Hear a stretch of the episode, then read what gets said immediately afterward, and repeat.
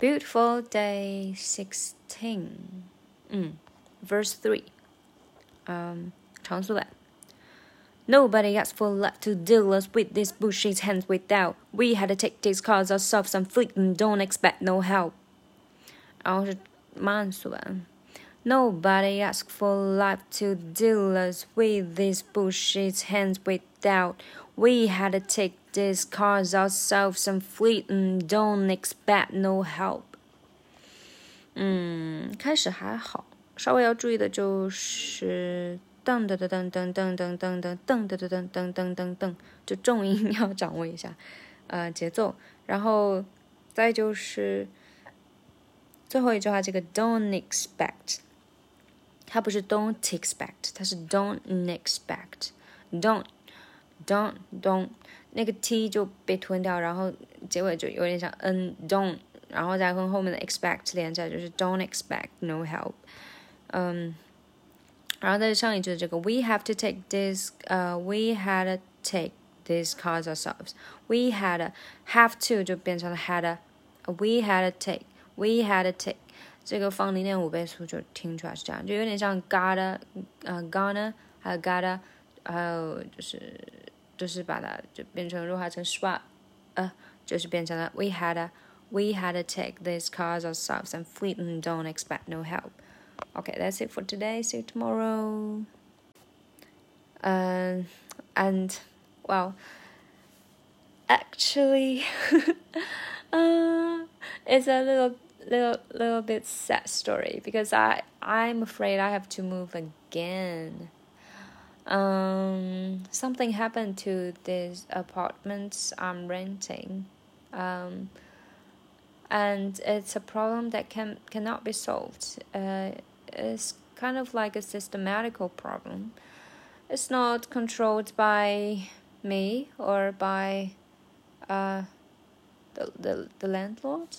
I'm not sure about that. Well, anyway, I have to move again and have to suffer all the very suffering uh, process of of moving, uh, and and unpacking. Oh my god.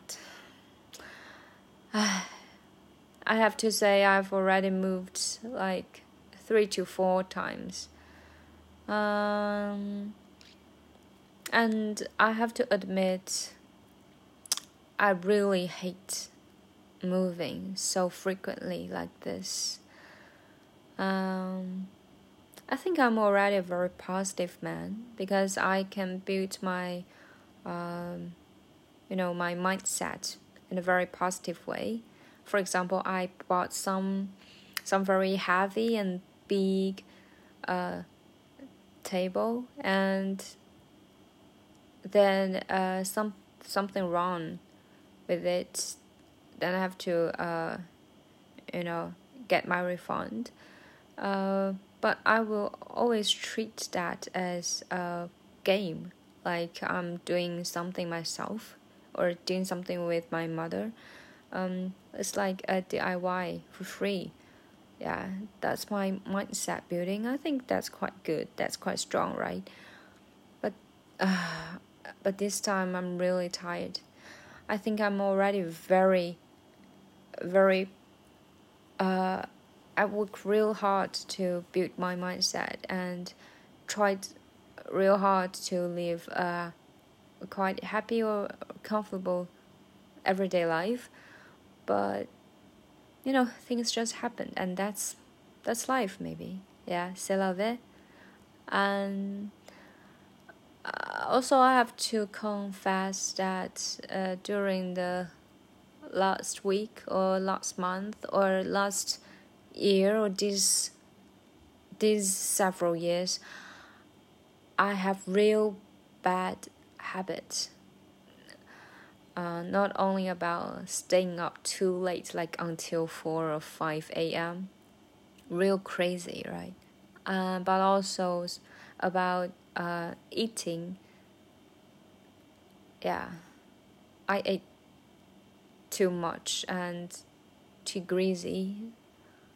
Maybe not that sweet, but very greasy and happy though. well, I guess uh, I have to do some meditation again. I need some help from that, uh, so that I can, um, you know,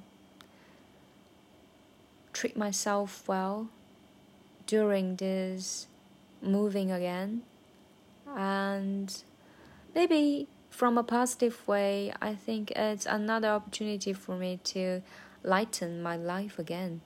You know, from the last two times moving, I um, actually showed great braveness because I uh, I have done something very good. I think because I uh, uh, I just gave and sent my books, very new books, to many people for free. Yeah, and more importantly, I got to know that something doesn't suit me anymore. For example, those books, some of them can be, uh, you know, buying them um, itself can be real, uh, real um, uh, soothing, you know, but that's the function and it it had already showed its effect so yeah that's it. Then it's it, it should not bear any other burden. Like you have to read all about them. You should take all the, all the detailed notes. No. Um, it has already showed its function and that's enough. Then it's done here for you so that you can uh, swap it to other people. Yeah, and maybe with something back, you know, not something real, but uh, with your comfortableness and relaxation back. Well, and so that you can you can understand what really matters to you and then you gotta cherish them more. Um, so that's another explanation of less is more, I guess. Yeah, so that's a good way, thinking way about moving again, I guess. So come on. And another thing is that I should really treat my body well because honestly, I feel not very good about my heart. Uh, I mean, physically, yeah. well, sometimes mentally, but about staying up, it's it's more about physically heart attack, not attack, but yeah, a little bit uncomfortable. Uh, so that's the two main things. I uh, really, I really have to say something. So in this very private, small corner, I can uh, express myself a little bit because you know, um, sometimes this such such things cannot tell anyone because the other guys have their own life and their own troubles. And actually they cannot really help me a lot in this way right so why should i tell them it's just another burden for the other person yeah I guess I'll digest all these troubles and negative things myself and try my best to figure out the positive ways to think about it and to do it effectively. Uh, oh, I hate effective this time. Uh, yeah. Hope I I can go to bed like before 11 or 12 today and tomorrow and hope we can find a good apartment to rent just for one and a half year, please.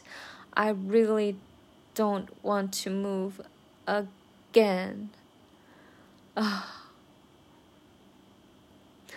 or else I guess I'd I'd really have to go to some temple to spend the rest of my life. Yeah. Okay.